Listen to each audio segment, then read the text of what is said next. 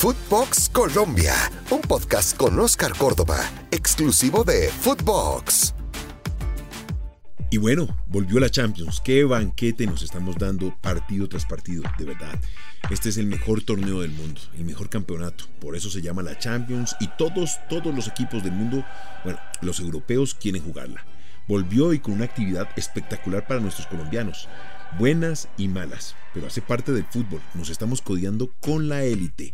Acompáñame en este podcast, revisemos lo que fue pasando y saquemos conclusiones para la próxima convocatoria. Ahí tiene.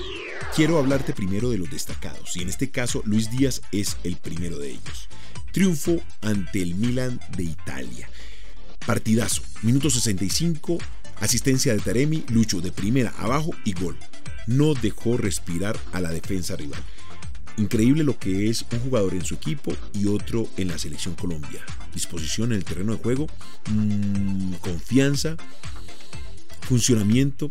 A veces queda uno con esa intriga y ese deseo de entender por qué se da ese cambio de la noche a la mañana, porque realmente lo que fue la presentación de Lucho en esa triple jornada de la eliminatoria eh, te deja con muchas dudas. Mas sin embargo aquí en la Champions, en el torneo que todos quieren jugar, que todos queremos ver, pues brilla con luz propia. Minuto 65, ¡pum! a cobrar. Eso es lo que necesitamos de Lucho en la selección. Y seguramente en la próxima doble fecha vamos a encontrar un jugador lleno de confianza y con todo el arco rival a su disposición. Van 7 goles en esta temporada, 6 en liga y 1 en la Champions. El primero, a cobrar y a celebrar. Hablemos del otro colombiano, Mateus Uribe. Para mí, destacada actuación, y eso es lo que quiero ver de Mateus en la selección. Defensivamente, perfecto, haciendo coberturas, y cuando tiene que pegar, pega, porque en el fútbol también se raspa un poquito. Lamentablemente fue amonestado, pero siento que fue una jugada fortuita. El delantero se cruza y automáticamente pues se da el tropezón y va al piso, amarilla, y bueno, eh, eh, hace parte del fútbol. Pero lo que quiero destacar es su actuación en la mitad de la cancha, haciendo relevos, siendo importante, comunicativo, entregando bien la pelota. Ese es el Mateus Uribe que quiero ver en la selección, que todos queremos ver en la selección. Propositivo, no solamente para marcar, quitar y dejar el trabajo ahí a no más, a medias, no que vaya al fondo, que patee. El Mateus Uribe que vimos con Atlético Nacional, claro, evolucionamos, maduramos, pero no involucionemos. Tenemos que darle libertad a nuestros jugadores para ir al frente, para buscar el arco rival. Hoy necesitamos puntos. Vámonos para el Atalanta. Aquí tuvimos la oportunidad de oro espectacular de sacar un resultado positivo en Old Trafford, cuando tenían el 2-1 ante el Manchester United pero lamentablemente el, equipo inglés adelantó líneas y fue sometiendo poco a poco al Atalanta. Eso es parte de la idiosincrasia del fútbol inglés, no se dan por vencidos. Para destacar, Muriel fue titular y yo creo que alcanzó a estar en el terreno de juego bastante tiempo. Tiempo que le permite mejorar su condición física y tenerlo a punto para la próxima doble jornada contra Brasil y contra Paraguay, 11 y 16 de noviembre. Serán definitivos estos partidos, de verdad que sí, y hay que tener toda la nómina completa. Por su parte, Dubán, hombre, Duan entró en el segundo tiempo, ya estaba jugado completamente el United, sabía que tenía sometido al Atalanta y que iba a encontrar el empate y pasar por encima. Hay que destacar que los colombianos están ahí, firmes. Lamentablemente la derrota para su equipo y que les toca regresar pensando en la próxima jornada. Destacable los dos jugadores en campo para el próximo partido, buscando su condición física y que Reinaldo. Por su parte, Juan Guillermo Cuadrado enfrentó con la Juventus al Zenit de su gran compañero de selección Wilmar Barrios. En este caso, la victoria de la Juventus en los últimos minutos del partido, pues le permitió irse con un muy buen botín. Pero Juan Guillermo Cuadrado entró en el segundo tiempo en reemplazo de Alex Sandro. Jugó bien por su carril derecho como es habitual en la Juventus y nos sigue demostrando que cuando juega adelantado marca diferencia, que es el jugador que necesitamos, que acompañe, que vaya, pero lamentablemente dentro de la estructura que maneja la selección Colombia juega un poco más retrasado, que tampoco lo veo con, con, malos ojos, solamente que hay que adelantar líneas, que Colombia tiene que buscar el arco rival, no solamente con aquellos que se siente superior, sino con aquellos que también puede competir de cara a cara. Nos lo demostraron en el partido contra Brasil. Perder un poco ese miedo. Bueno, no sé si sea el miedo, sea respeto y también ese freno de mano con el cual vemos a nuestro equipo enfrentar a Brasil. Va a ser un lindo partido. Esperemos que sigamos en esa tónica. Jugadores en buen nivel y sobre todo sanos físicamente para poder y como estamos hablando del partido del Zenit y la Juventus, pues hablemos de Wilmer Barrios, de gran actuación, destacadísima actuación. No es fácil aguantar la tromba de la Juventus. Me parece que es un jugador inteligente, que lee muy bien el partido, que sabe meterse en diferentes posiciones. En la selección juega como único volante de cabeza, recuperador y que pega patadita va, patadita viene, que viene, que cierra, que hace relevos. Pero en el Zenit se sabe meter muy bien en medio de los dos centrales. Habla mucho de su inteligencia de juega. Tan es así que el Zenit decidió renovar su contrato por un muy buen tiempo habla claramente de la confianza que le tienen para seguir sumando y creciendo en valor. A ver, ¿cómo quieres ver a Barrios en la selección? Esa es la pregunta. ¿Metido en los dos centrales? Yo sí, sí, pero si estamos jugando en ataque, que sirva de un punto de apoyo para poder recuperar la pelota y que nuestros centrales jueguen más cómodos y puedan retroceder en mayor velocidad. Pero lo que está haciendo la selección es destacable, aplaudible. Es el Barrios que todos deseamos. Por otro lado, los colombianos del Sheriff Tiraspol también tuvieron participación y en este caso pues no fue tan brillante ni tampoco resonante como la fecha anterior.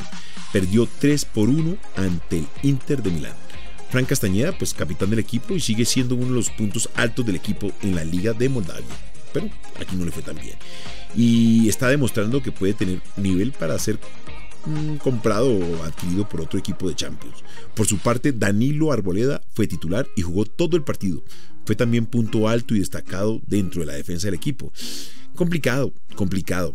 Eh, el Inter es un equipo bastante maduro, bastante copero y supo aprovechar aquellos eh, parpadeos que tuvo la defensa de Moldavia y le convirtió no fue figura, no fue resonante su participación, pero siguen en ese torneo tan importante. Seguirán madurando, seguirán siendo jugadores que se codean con la élite. Y si en algún momento hablábamos de happy problem, ahora tenemos problemas. Problemas. ¿Y por qué te lo cuento? Porque ya Juan Fernando Quintero fue llamado por su equipo para presentarse a la pretemporada. ¿Y eso qué implica? Pues hombre, que tiene que llegar a su país y estar durante 14 días en cuarentena. Oh, Posteriormente va a ser convocado para volver a la selección Colombia y seguramente va a perderse otros 14 días para volver a reintegrarse con su grupo en la China. Mm, malestares.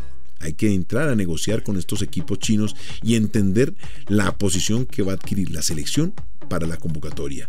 Eso con un muy buen trabajo diplomático pues se va a lograr. Pero ¿quién podemos tener en cuenta para llamar en cualquier momento? A ver, tenemos al Rifle Andrade, a Duan Vergara que puede ser una opción, anda por un muy buen momento en México. Mm, James Rodríguez, esperemos que siga en ese proceso de recuperación y reencontrándose con el fútbol que todos deseamos. Es un jugador que para nadie es un secreto, eh, tiene una gran calidad, pero por estos días necesitamos es que retome la parte física, que la calidad está intacta. El que sabe jugar no se lo olvida, es así de sencillo. Problemas, problemas, problemas.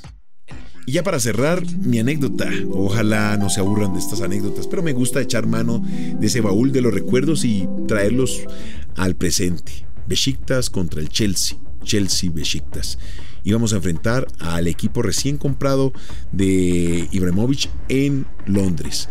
Partido lindo, cancha espectacular. Te cuento como anécdota que mandé a comprar unos guantes. A mí me regalaban los guantes. Bueno, por contrato me daban los guantes de la marca Reusch. Y para este partido, pues me metí en la página de internet y vi una marca, bueno, no una marca, un modelo de Reusch espectacular. Blanquito, bonito. Y dije, este es el guante para estrenar en este partido. Me compré dos pares, uno para el calentamiento y otro para el partido.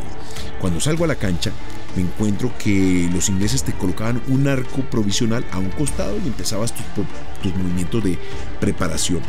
Para sorpresa mía, el guante no agarraba absolutamente nada. Todo lo que me pateaban me patinaba.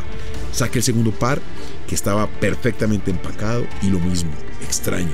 Me tocó echar mano de los guantecitos viejos, de aquellos con los que me tiraba todos los días y estaban medio raídos. No te digo rotos, pero sí estaban un poquito mm, golpeados por los entrenamientos. Pues te digo, 2 por 0.